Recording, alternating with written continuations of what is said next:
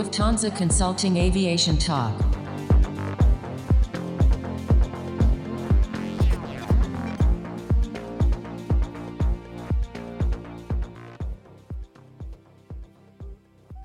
Dominique, we can't hear you. I think you are on mute. Can you hear me now? Uh, yes. Great. I will try to share my screen now. Can you see my screen? Mm, No, I can see your desktop. Okay, let me try it again. Now? Yes.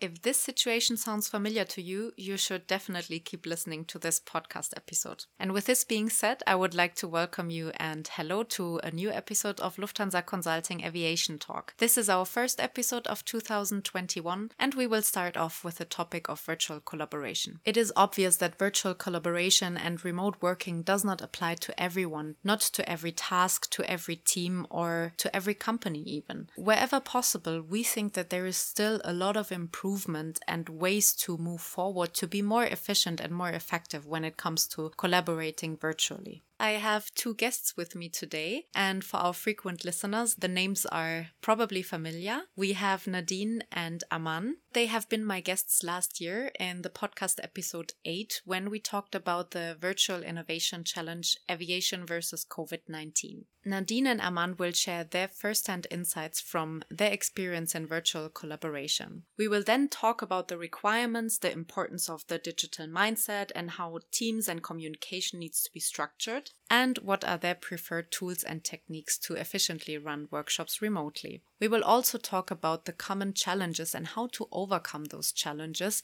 Now, I would like to ask Nadine and Aman to introduce themselves. Hello, everyone. My name is Nadine, and I'm consultant at Lufthansa Consulting. I'm very interested in the topic virtual collaboration, and I'm looking forward to share my experience with you today. Hi, this is Aman. I'm a lead consultant at Zero Z. Like Nadine, I'm also avid practitioner of uh, virtual collaboration and doing workshops virtually. So I'm excited to share my thoughts and ideas and everything uh, with you all today. Can you tell us a little bit more how you got into this topic of virtual collaboration? Yeah, so my journey on this actually started last year in April. On the last episode as well, we talked about that I was part of, or I'm still part of the Impact Week community.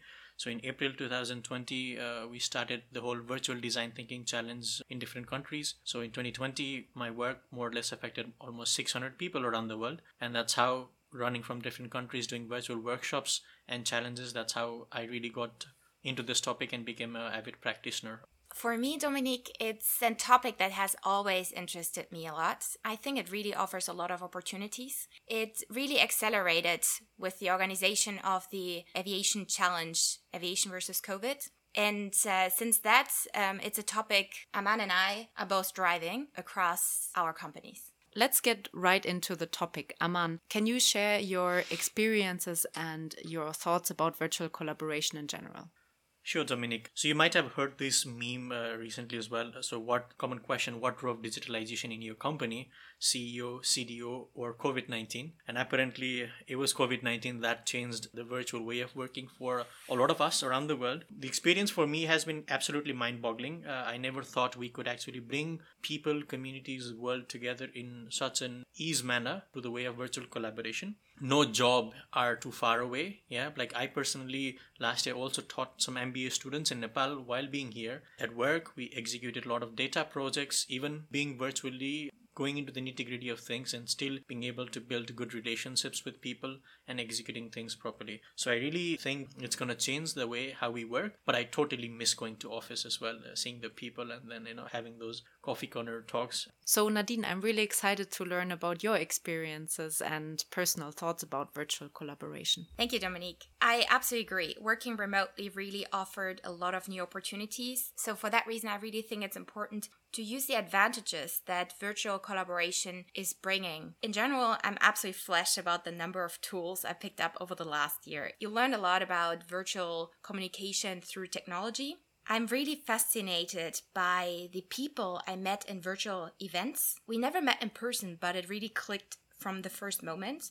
Also, I think it really offers the possibility to stay in touch with people that you usually don't see so often, or you can get involved into projects and topics that would usually be not be feasible due to the physical and also the time limitations. What I'm really enjoying about the virtual collaboration and working remotely is that you have a lot of flexibility and it increases your productivity. For example, I'm doing my workouts now in the morning before I start working. I totally agree that there are a lot of advantages, but virtual work or remote work doesn't come on its own. It has some requirements. What needs to be ensured to really get the best out of this? I heard it somewhere that uh, I'd rather have a great team with bad tool rather than a bad team with great tools. Just having right technological tools really does not mean anything. You really need to put overall digital mindset in place when you're trying to approach any innovation or any work in a virtual environment. I really see it being an intersection of the three T's tools, teams, and technique. You really need to have the intersection of these three T's, and only you will be able to approach innovation uh, in a much more leaner and efficient way. In terms of teams, we differentiate here between two different type of formats. Firstly, teams who completely work remotely. Secondly, you have hybrid teams, where you enable your team to have the option to work from home, but you also offer to have a physical location where team members can meet. To make sure that the teams are working efficiently and collaboratively together, it's important to create a virtual culture of trust, understanding, and flexibility, supported by the leadership. Really encourage transparency for any type of problems. Make sure that people are able to take on responsibility as they are not visible in the office itself. So you want to measure success by the KPIs of what people achieved and not about the hours they spend in the office. Also, you want to foster human connections. You want to create virtual warm ups, understand people's situation and timings. Besides the virtual culture and support from the leadership, it's very important also to understand the way you communicate and the way you speak. First of all, over communicate. Make sure that whatever you say um, has been received on the other end, that explanations they are clear and precise. Secondly, define common rules and standards. This really is important that everyone communicates the same way. Say, for example, use the same type of abbreviations so it's clear what it means when you say something. It enables you to work quicker as well. Thirdly, give the people the benefit of the doubt. I just want to give you here an example. Have you ever received a meeting invite from someone without an explanation or only a short explanation? Making you worried about it, or someone responded very shortly to your question. Consider that it might not be about you. It might be that the person is in a rush or had their mind somewhere else. So here it's really important to share and reflect your thoughts with this person, that there is no misunderstanding.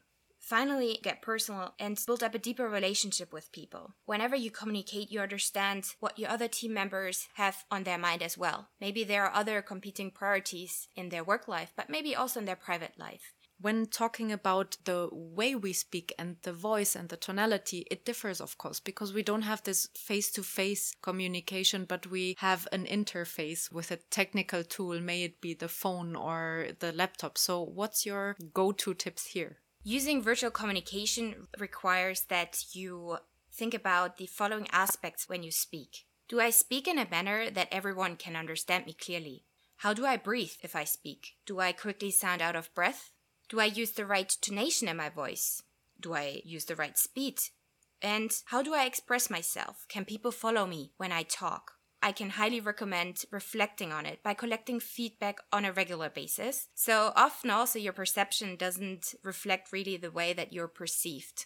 Thanks a lot, Nadine. Um, I think that were some great hands on tips on how to develop and how to improve the soft skills. I would now like to learn from your experience when it comes to tools and techniques. Can you give us a short overview? What is there on the market? Also, let us know what is your favorite tool. It's very important to understand that you can or should use different tools for different purposes. So, do you want to communicate in real time or offline? Or do you want to share content or being organized?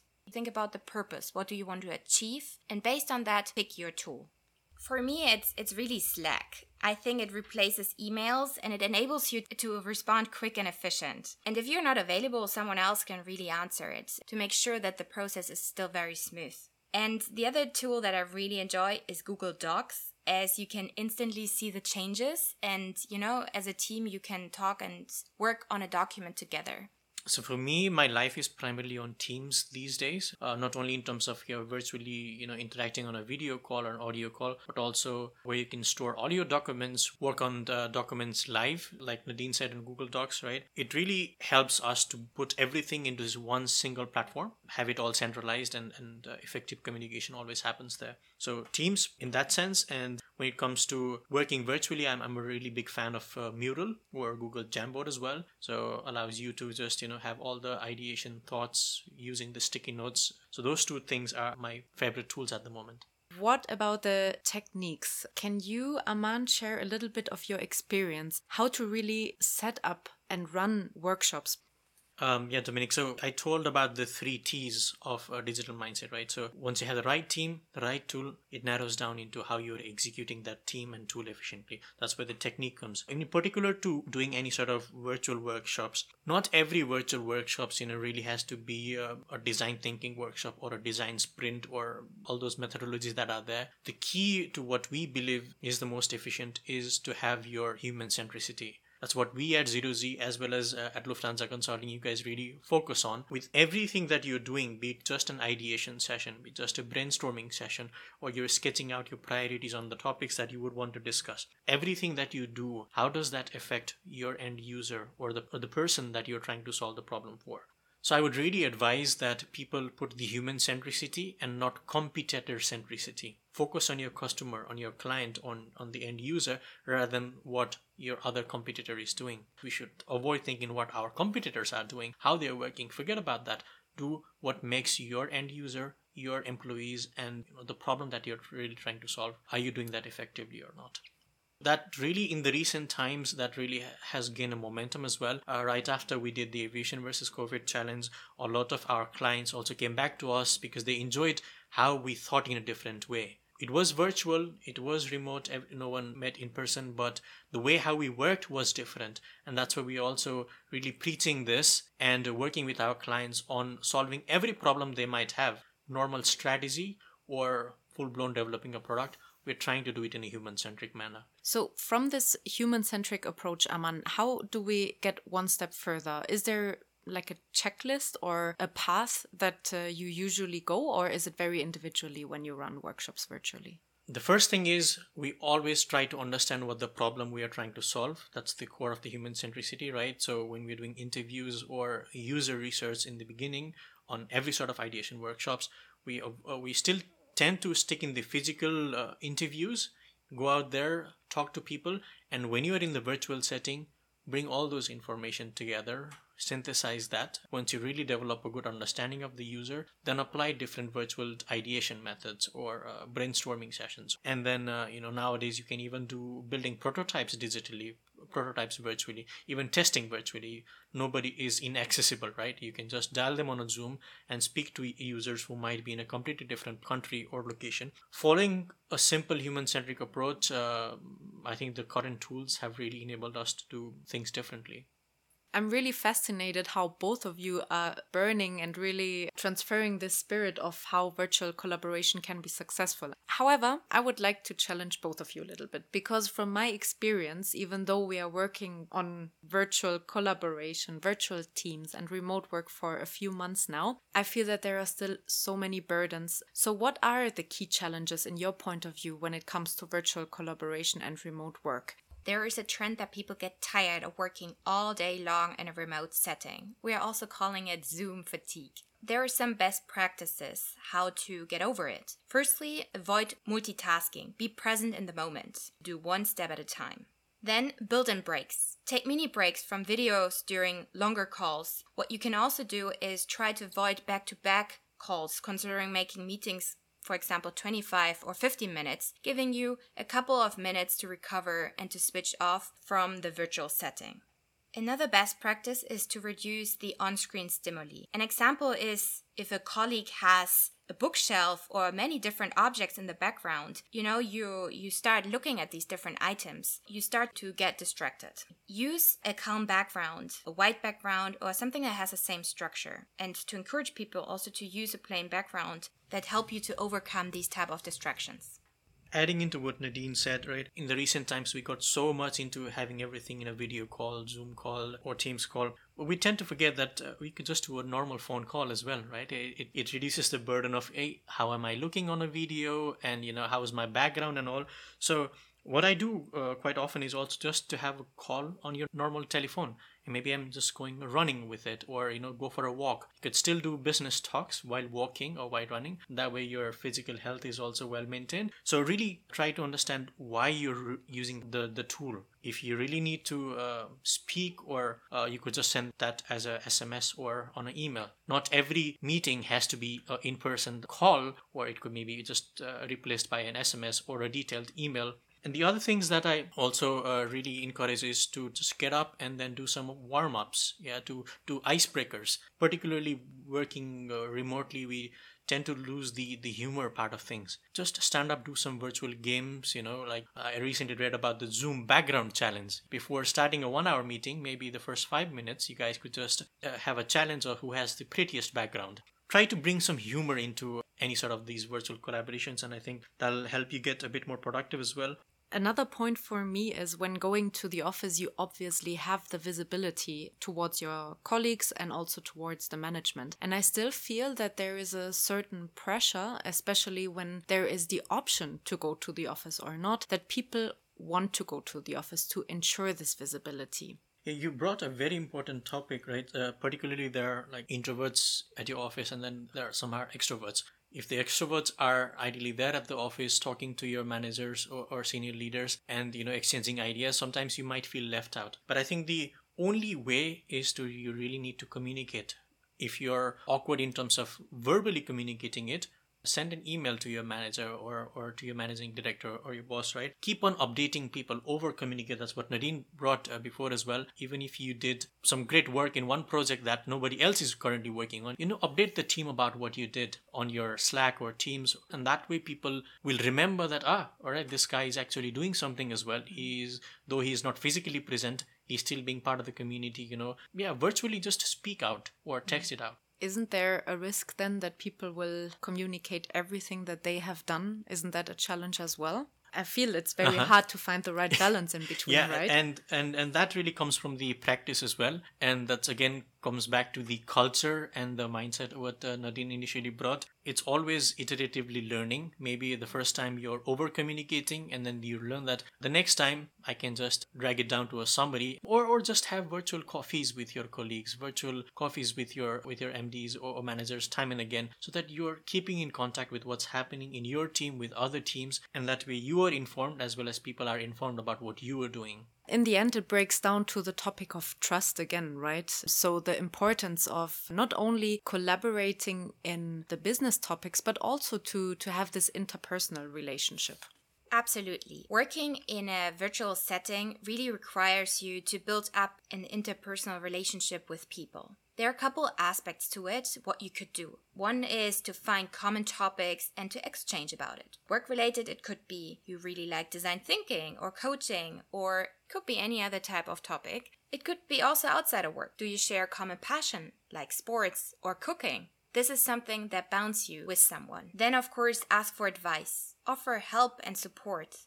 And finally, plan regular catch ups and make them meaningful. It's not about just how are you, how was your weekend. It's much more important to find out what drives people, what are their concerns, what are their ambitions. So, some examples for me are I usually do virtual lunch breaks or a virtual Pilates break Last year, since we could not go to the Oktoberfest, we actually had the virtual Oktoberfest party at Zero Z, and then we all, you know, people dressed up in their typical attire, and then we were just all holding mass and then celebrating it. You know, nothing was impossible. That's a great way to keep in touch. You were talking about different types of teams. We have full virtual teams, full remote teams, and from my point of view, the biggest challenge hybrid teams. Let's make a tangible example. We are ideating, and usually I would get up and would use a whiteboard to scratch down some, some ideas. While the people in the room might see it very well, they can understand me perfectly. The people on the screen will have difficulties to follow. Can you let us know what is your experience from the workshops that you have run so far? What can you give us as an advice here?